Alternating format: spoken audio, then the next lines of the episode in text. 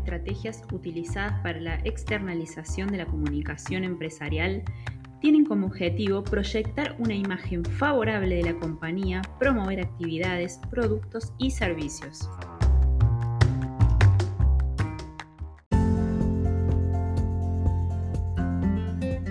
Bienvenidos a un nuevo episodio de Lunes Podcast. Mi nombre es Victoria Ticera, soy licenciada en comunicación social, periodista y una apasionada de la comunicación corporativa. En este podcast encontrarán mucha información sobre comunicación corporativa y de todas las aristas que rodean a la comunicación en las organizaciones. También los invito a visitarme en mi Instagram, lunes podcast, donde podrán encontrar mucha más información, podrán hacerme consultas, todo lo que ustedes quieran, si quieren que hablemos de algún tema en especial relacionado a la comunicación corporativa, todo lo que ustedes quieran. Ahí me pueden dejar un mensaje. Este es el décimo episodio y enseguida comienza.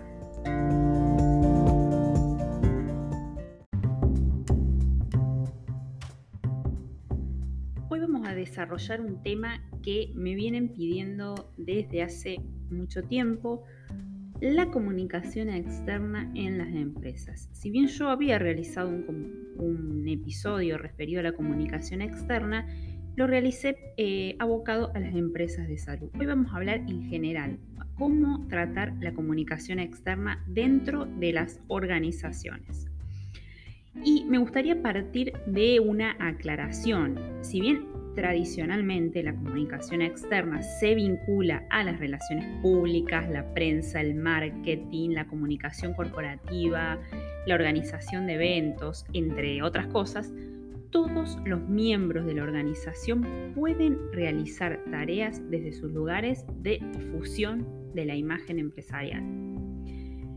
No sé si recordarán cuando en el episodio 5 hablamos de comunicación interna, mencioné la importancia de nuestro recurso humano como principal vocero de la organización.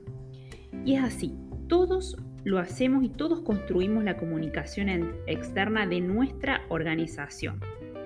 Básicamente no existe una buena comunicación externa sin una buena política de comunicación interna. Así de importante. La comunicación externa eh, se define como el conjunto de operaciones destinadas a los públicos externos de una organización. Hoy en día la comunicación se ha convertido en una herramienta estratégica dentro de toda organización que quiere estar eh, bien posicionada frente a sus públicos, ante sus públicos. Y a medida que la tecnología avanza, cada vez son más las herramientas con las que contamos para alcanzar nuestros objetivos a partir, obviamente, de una buena comunicación. Otro dato es que en el contexto actual las empresas están desarrollando sus actividades en un entorno sumamente cambiante, de mucha inestabilidad, tanto en el plano social como político y económico. Y esto incluye, por ejemplo, la inflación, el desempleo, la imposibilidad de dar aumentos, entre, otras cosas. En este entorno tan desfavorable, la comunicación juega un rol central.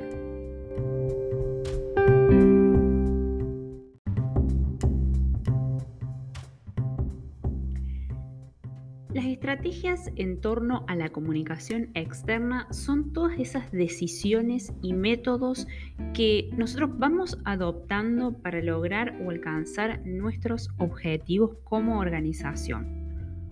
Una de estas estrategias es la elaboración de un plan que nos lleva a desarrollar tres aspectos.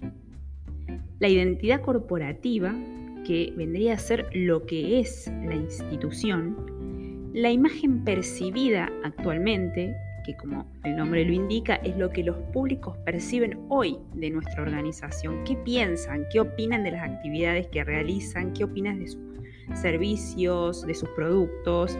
Esa es la imagen percibida. Y la imagen ideal es lo que queremos proyectar, lo que queremos transformar o lo que queremos que siga como está, digamos, que permanezca de esa forma porque estamos conformes. Aunque yo siempre soy partidaria de que siempre hay cosas que se pueden mejorar. Esa es la imagen ideal, lo que nosotros queremos proyectar.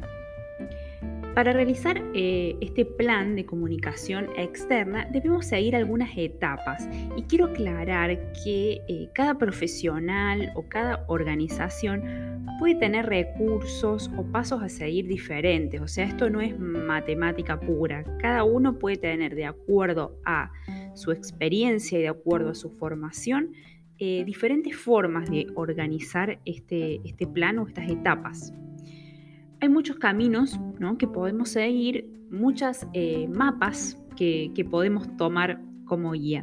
En esta oportunidad les voy a mencionar las etapas que me gusta seguir a mí, o sea, cómo yo manejo el tema de la comunicación o cuando voy a trabajar la comunicación externa en una organización.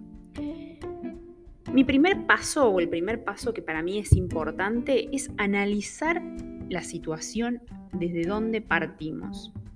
Las características, o sea, esto incluye las características de la organización o del producto o servicio nuevo que daremos a conocer, el contexto en el cual funciona la organización, no es lo mismo trabajar en una ciudad que en un pueblo chico, que en una comuna, es muy importante que tengamos en cuenta estos aspectos, también conocer sus públicos, qué, edades tienen, tratar de segmentarlos lo máximo que podemos o saber a quién nos vamos, nos estamos dirigiendo.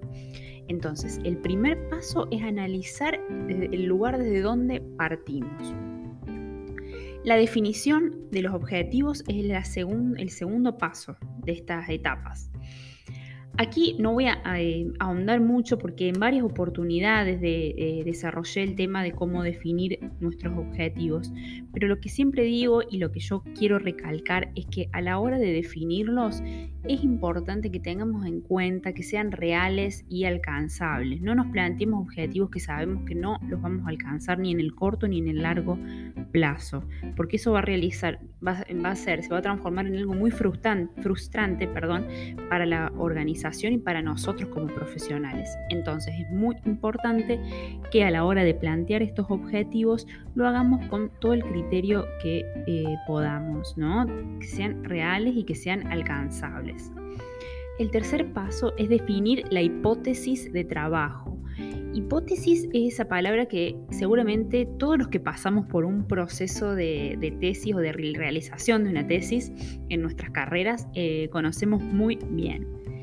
Pero en este contexto, la hipótesis son supuestos ¿sí? que nos permitan definir todos aquellos escenarios posibles en los cuales eh, se va a desarrollar toda nuestra estrategia, de comunicación. El paso número cuatro es elegir una línea de acción, ¿no? Y aquí abro paréntesis, acá también va incluida la elección del tipo de mensaje que nosotros vamos a dar a conocer. Pero abro paréntesis, ¿por qué? Porque si vamos a trabajar sobre el lanzamiento de un producto o de un servicio, ya sabemos cuál es la línea de acción o cuál va a ser esa línea de acción. Va a estar definido ahí, justamente. En esta etapa, cuando queremos resolver algún eh, problema de reputación, por ejemplo, ahí sí vamos a tener que definir una línea de acción desde donde abordaremos ese problema en particular en el cual queremos trabajar. Otro paso importante es la elaboración del plan de comunicación. Eh, en este paso vamos a analizar metas, los recursos que tenemos disponibles, el presupuesto del cual disponemos para realizar esta campaña de comunicación externa en particular y en este punto tampoco voy a querer ahondar mucho, pueden tener más información en el Instagram, donde en varias oportunidades mencioné cómo elaborar un plan de comunicación. ¿sí? Pero básicamente lo principal es que tengamos en cuenta eso, eh, los recursos de los cuales disponemos, qué presupuesto disponemos, qué tiempo tenemos para realizarlo, todas esas cosas. Y el último paso, que sería el número 6, es plantear un calendario de trabajo. ¿Sí? Eh, es un calendario que nos, va a permitir a nosotros ir supervisando e ir auditando cada una de las acciones, más allá de que también nos permite saber en cuánto tiempo vamos a, o vamos a plantear nosotros en cuánto tiempo vamos a desarrollar esta campaña, también nos va a permitir ir supervisando e ir auditando cada una de las acciones que vamos haciendo para saber si vamos obteniendo los resultados que buscamos. Se puede hacer un trabajo con los medios de comunicación, se pueden hacer encuestas de satisfacción, todos esos detalles para ir observando si de alguna forma la campaña está dando sus resultados o bien hay cosas que tenemos que replantear, que tenemos que corregir porque no están saliendo como nosotros queremos, ¿no? Por ahí nos, tenemos una idea de que eh, tal aspecto va a funcionar de alguna forma determinada y cuando lo realizamos nos damos cuenta que no, que no obtuvimos el resultado que buscábamos. Entonces, este calendario nos va a permitir en cada paso que, vamos a ir dando realizar una supervisación y una auditoría para saber si realmente eh, ese canal de comunicación, por ejemplo, que elegimos fue el correcto o deberíamos pensar en otro de acuerdo a los públicos, de acuerdo a la edad de los públicos. Bueno, muy, muy importante este calendario para ir supervisando todas esas acciones.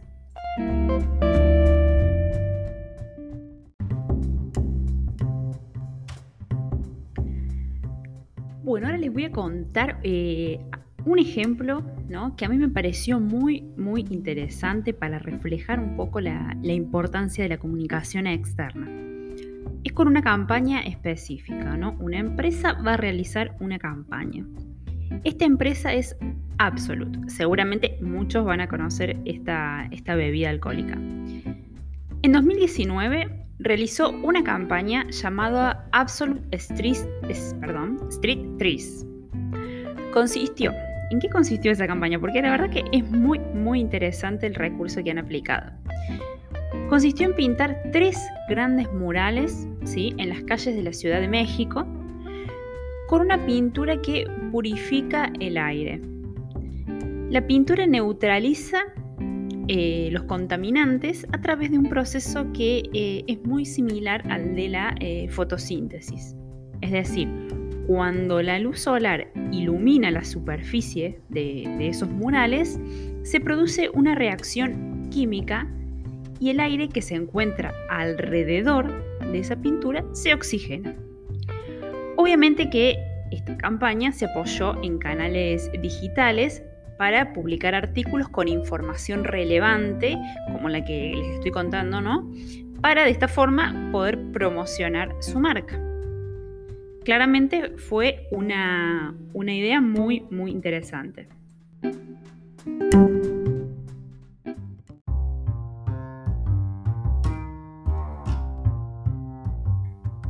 Este ejemplo nos muestra la importancia que tiene la comunicación externa para las empresas que buscan conectar con los consumidores eh, a través de actividades que son positivas para el medio ambiente y que claramente ayudan a promocionar, como en este caso, sus productos.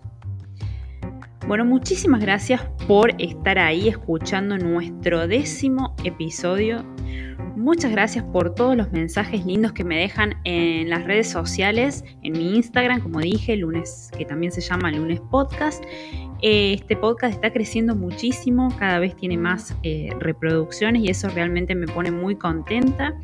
Los espero el próximo lunes eh, con un nuevo episodio para seguir compartiendo información de esto que tanto me apasiona como lo es la comunicación corporativa.